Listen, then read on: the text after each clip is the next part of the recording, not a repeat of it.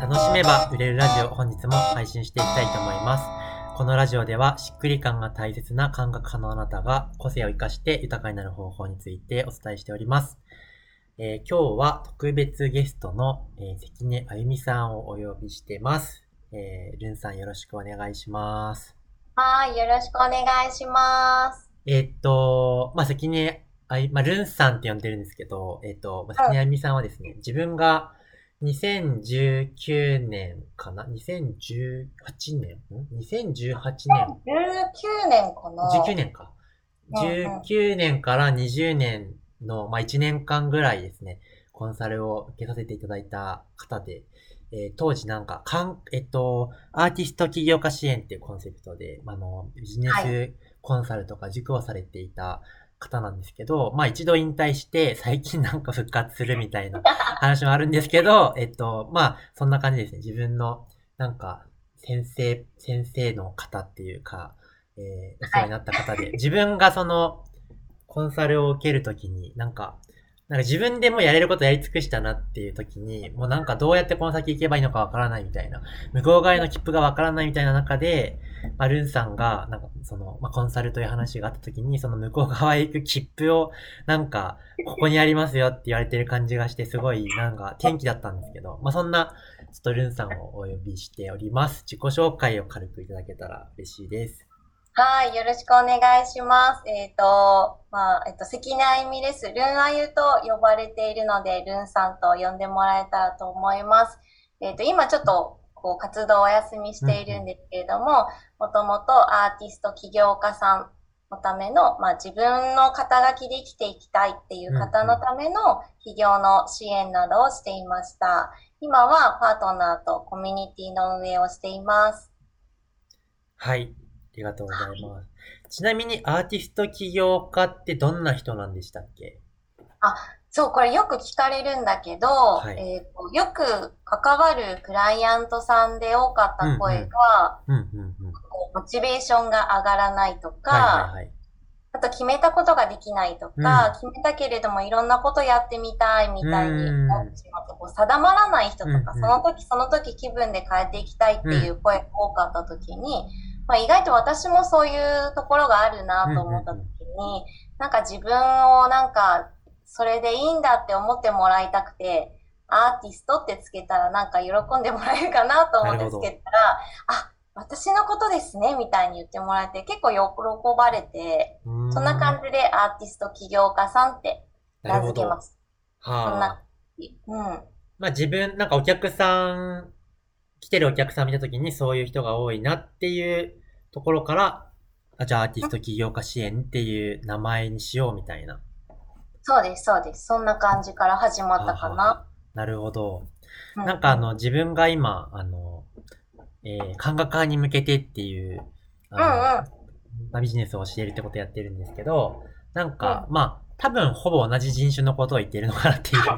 感じはしておりますけど。ほぼ同じ人種だね。はい。なるほど、なるほど。で、なんか、あの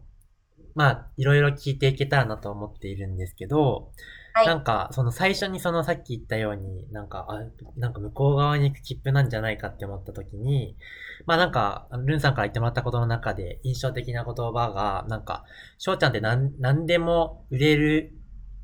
人だよね。また今は何何にも売れないと思うけど、みたいな 感じで言われたんで す。だから自分がその、なんか売るものは定まってなくて、だからその、いや、何でも売れる人なんだよ。ただまあ、これを売るっていう、あの、決断ができてないから、今は多分何も売れないと思うけど、みたいなことを言われて、まあでもその時に、その何でも売れる人だよって言って、まあそこの言葉結構印象的だなって思っているんですけど、なんか、まあそのコンサルの視点とかっていうところだと思うんですけど、なんか、そう、何でも売れる人だよみたいなのっていうのは、なんか、どういうところで、なんか、そう思ったのかなっていう、これはあれですね。リスナーの人に興味が持てるかわかんないけど、個人的興味と、まあでもあれですかね、コンサルするときの目線っていうところでは興味ある人もいるかもしれない。ああ、確かに。これね、聞いてもらって考えたんだけど、うん、どこで判断したのか本当無意識だなと思ったんだけど、翔、えー、ちゃん伝えたのはなんか東大みたいな人だよねって。だからその東大になんか光を照らしてくれるような人だから何でも売れるよ、みたいなニュアンスで確か私は伝えた気がして、で、なんで判断したかっていうと、ちょっとよくわかんないんだけど、はあはあ、もうあの、周りに来てくれるお客さんとか、うん、関わっている人って、翔ちゃんに何を求めてくれてるのかなって考えたときに、やっぱりその成果とか結果とか、うん、その、目に見える何かそういうメリットみたいなものもすごい大事だけど、それ以上になんかこう、翔ちゃんとただただ関わりたいみたいな、存在級的なもので関わりたいっていう人が多いのかなって思って多分言ったと思うの。はあ。もちろんコンサルさんだからね、今、翔ちゃんがね。うんうん、だからそれでその成果が出てるクライアントさんたくさんいるのはもちろんわかるんだけど、ベースとしては翔ちゃんが好きっていう感覚かなって思って言ったのかな。なるほど。なんかまあ、売り出してる部分としては、まあコンサルで言えば、まあ結果とか、そういうわかりやすい成果を一番に売りにしている人じゃない人なのかなって思った。どっちも大事だけどね。なんかその、コンテンツ売りと人物売りみたいなものが、そうだね、まあ、大きくありますけど、それで言うと、なんかこの人、まあ多分言ってもらったのがコンテンツ売りじゃないよねみたいなことはなんか言ってもらったような気がするんですけど。うんうん、そうだね。うん、人で。だから、うんうん。翔ちゃんは確か当時、そのやり方についてすごくこう、発信を丁寧にしてたんだけど、うんうん、やり方よりもその人のあり方に目を向けて話した方が合ってそうだね、みたいのは言った気がする。なるほど。まあそれはものすごく、なんだろう。そうですよね。確かに。そうですよね。そうですね。なんか、そうですね。まあ、ラジオの中だと今もノウハウとか喋ってますけど、なんか、普段の発信って、何ですかね。なんか、やっぱ最新ノウハウとかって結構枝葉だなって最近すごく思って、なんだろう、どんどんノウハウ喋る、なんか、モチベーションが下がっているんですけど。あでも、なるほど。なるほど。えー、うん。大事な部分でもあるけどね、もちろん。うん、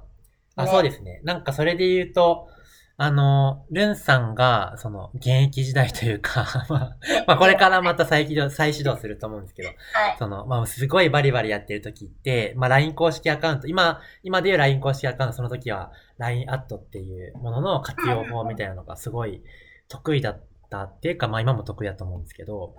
えー、なんかそこの、なんかその、出している、まあ、LINE の登録特典でそのセミナーがもらえるよみたいな感じで自分最初見たところが最初だったんですけど、まあ、すごいそれに助けられたんですよね。そのコンサル始めたっていうのくらいの時に。だったりするんで、なんか、次のラジオでは、まあ、LINE 公式、まあ、LINE アットか、えー、まあ、ルンさんがその、ガンガンやってる時に2000人ぐらい登録者集めたっていうところがあって、まあでもその、そもそもは、まあ集めなくても売り上げ上がるよっていうところが多分強みなのと、まあかつ2000人集めたよっていう、まあその、のが、まあルンさんの、まあ何ですかね、そのノウハウ的な意味での、なんか目立っていた部分みたいなところだと思うんですけど、なんかその辺を次の、えー、ラジオでは聞いていきたいなと思いますので、なんか、はい、現、今 LINE を使ってる人とかは多分本質は全然変わらないと思うので、あの、参考にしてもらえたらなと思います。次の音声で聞いていきたいと思います。はい。はい。じゃあ、今日はそんな感じで終わりますが、また次の音声でお会いしましょう。バイバーイ。バイバーイ。ありがとうございます。